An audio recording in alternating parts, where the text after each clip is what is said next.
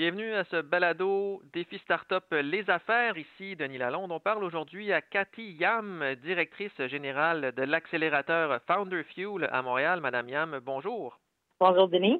La prochaine cohorte de Founder Fuel qui démarre le 1er juin, qu'est-ce qui va changer du côté de la cohorte Founder Fuel cette année pour les entreprises qui vont faire l'accélérateur? Donc, la première chose, c'est sûr que nous avons euh, décidé de changer les lieux en lieu virtuel. Donc, nous démarrons justement l'accélérateur en virtuel le 1er juin. Et cette année, exceptionnellement, on va aussi prolonger la cohorte jusqu'au 18 septembre. Donc, après la fin de notre démo D qui aura lieu avant la fête de travail. Donc, un peu de changement dans la programmation, c'est s'assurer qu'on donne un filet de sport après une journée assez euh, chargée, qui est le démo D, excitant pour nos startups on s'assure qu'il y a un genre de filet de sécurité pour les accueillir euh, après le DMOD euh, qui aura lieu. Donc ça, c'est un peu le programme. On démarre tout en virtuel. Euh, on a plusieurs façons d'interagir avec nos partenaires, interagir entre les huit startups dans la cohorte. Donc tout ça, ça va être à explorer avec eux cette, cette cohorte cette année. C'est ça, parce qu'avec l'accélérateur Founder Fuel, on mise beaucoup sur l'entraide entre les équipes de dirigeants des startups qui font l'accélérateur.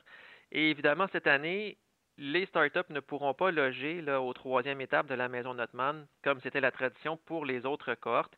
Comment vous allez faire, dans le fond, pour que les startups restent liées entre elles ou développent un bon réseautage entre elles cet été? C'est une super bonne question. Nous avons pensé beaucoup. Donc, Sarah, le gestionnaire du programme avec moi, que Sylvain et Isaac, on, penche beaucoup sur comment on va créer cette affinité euh, avec les cofondateurs, cofondatrices, parce qu'ils ne sont pas justement dans les mêmes milieux physiques. Donc, les choses qu'on va faire dans la programmation qui est intéressant, c'est qu'on va voir à peu près 20 heures de programmation par semaine il y a trois aspects. Donc, on va avoir un programme qui est un peu, euh, qu'est-ce qu'on s'appelle les aspects fixes, donc les heures fixes, donc quatre demi-journées, les matinées de lundi à jeudi où toute la cohorte est ensemble pour la programmation qui est obligatoire euh, dans l'accélérateur. On aura un autre 4-5 heures de programme. On a nommé ça le fixe mais requis.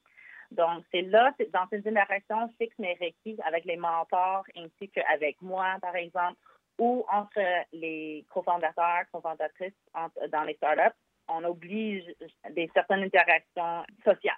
Donc, euh, chaque semaine, chacun des équipes va avoir 30 minutes avec un autre cofondateur d'une autre équipe, euh, justement pour tisser ces liens-là entre eux. Et là, vous avez parlé du volet formation, du volet mentorat. Donc, ça va être des formations et du mentorat qui vont être obligatoires, tout le monde en même temps, mais à distance. Donc, ça aussi, euh, ça ne changera pas vraiment, à part le fait que les gens ne seront pas tous dans la même salle ils ne seront pas dans la même salle. Puis nous, nous avons décidé cette année, même avant euh, d'avoir euh, la situation de COVID, de changer la manière dont on faisait les, mentorats. Donc, cette année, on a amassé tous les, mentors euh, depuis le début de Founderview en 2011. Et on les a classifiés avec un sondage. Donc, beaucoup de nos mentors ont eu des sondages pour dire quelle industrie ou quel rôle, quel type d'expertise qu'ils veulent justement coacher. Et euh, on a demandé aux toutes les huit startups, c'est quoi les besoins qu'ils ont afin de gérer la situation de la crise présentement, ainsi qu'accroître à être une, entreprise de 100 millions ou plus. Donc, dans ce chemin-là, on fait du matching. Puis ce type de matching, c'est essentiel parce que nous avons décidé cette année d'avoir chaque entreprise, chaque startup va avoir une liste dédiée à eux de 20-25 mentors qui spécialisent dans leurs besoins, problèmes, industrie ou euh, dons d'expertise qui manquent. Donc, chaque startup pour une période de trois semaines et vont devoir se dealer avec les 20-25 mentors à eux, les fenêtres de 30 minutes. OK. Pour justement discuter. Et il y a un autre volet qui est très important, évidemment, du côté de l'accélérateur, c'est l'attraction de clients ou l'attraction d'investisseurs. Euh, évidemment, si les investisseurs sont à San Francisco ou euh, ailleurs dans le monde, dans un autre hub techno, il devait déjà y avoir par le passé euh, beaucoup de rencontres par visioconférence. Est-ce que ça va beaucoup changer cette année ou si vous n'anticipez pas trop de, modifications? Donc, la modification principale va être qu'on va faire un démodé exprès pour les investisseurs euh, à l'extérieur. On ne jumelera pas ça avec l'événement communautaire qui est habituellement le gros, comme les deux ensemble. Donc, euh, on vise à avoir la fête de travail. Nous, on va parler beaucoup avec les investisseurs qui seront intéressés pour voir cette année c'est quoi les critères de sélection qu'ils ont? C'est sûr que c'est plus difficile de trouver du financement, tout est un peu plus serré, puis il y a beaucoup d'incertitudes dans le marché. Donc, c'est important pour nous à bien saisir c'est quoi que les autres sont euh, à la recherche euh, compte tenu du climat financier présentant.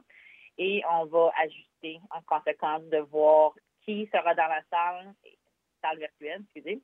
Et euh, on va voir de s'assurer que l'événement soit pas juste une pitch, pas aride, mais comme juste euh, une deux minutes, trois minutes, comment on va pouvoir avoir une interaction quand même à distance? Donc, euh, les gens en San Francisco, ailleurs, New York, etc., partout, euh, on a même, j'ai parlé déjà avec une boîte à Hong Kong aussi, qui serait intéressée de le voir.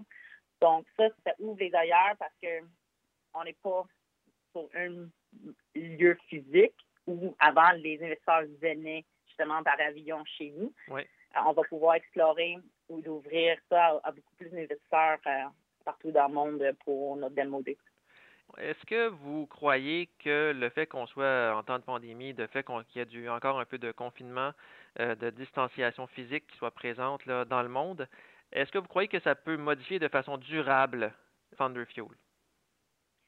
Ça, c'est une excellente question, Denis. Nous croyons que ces contraintes physiques et le monde virtuel va changer carrément la façon dont les gens travaillent. Donc, c'est sûr que maintenant, il y a beaucoup d'entreprises qui avaient pensé que les télétravail n'était pas nécessairement une option pour eux autrement. Et beaucoup des accélérateurs, on avait toujours misé avec la présence en personne, d'être comme dans une, un genre de melting pot. Il y avait comme une pression qui était là. Là, cette année, on va essayer de créer cette pression et cette productivité à distance puis je pense qu'il va y avoir des beaux apprentissages de comment on peut se connecter euh, qui vont perdurer dans le temps.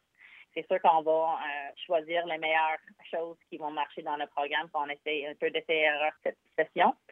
Et on va voir, c'est difficile à dire c'est quoi euh, les impacts permanents, comme vous avez mentionné, mais je ne pense pas qu'on va voir les accélérateurs rester comme ils étaient avant c'est sûr et certain qu'il y avait des, impacts, des changements qui, vont être adoptés, qui vont évoluer dans le futur. Puis honnêtement, nous avons euh, beaucoup hâte à voir euh, l'avenir puis l'évolution de, des accélérateurs tous ensemble. Merci beaucoup, Madame Yam. Merci beaucoup, Denis. Ça fait plaisir.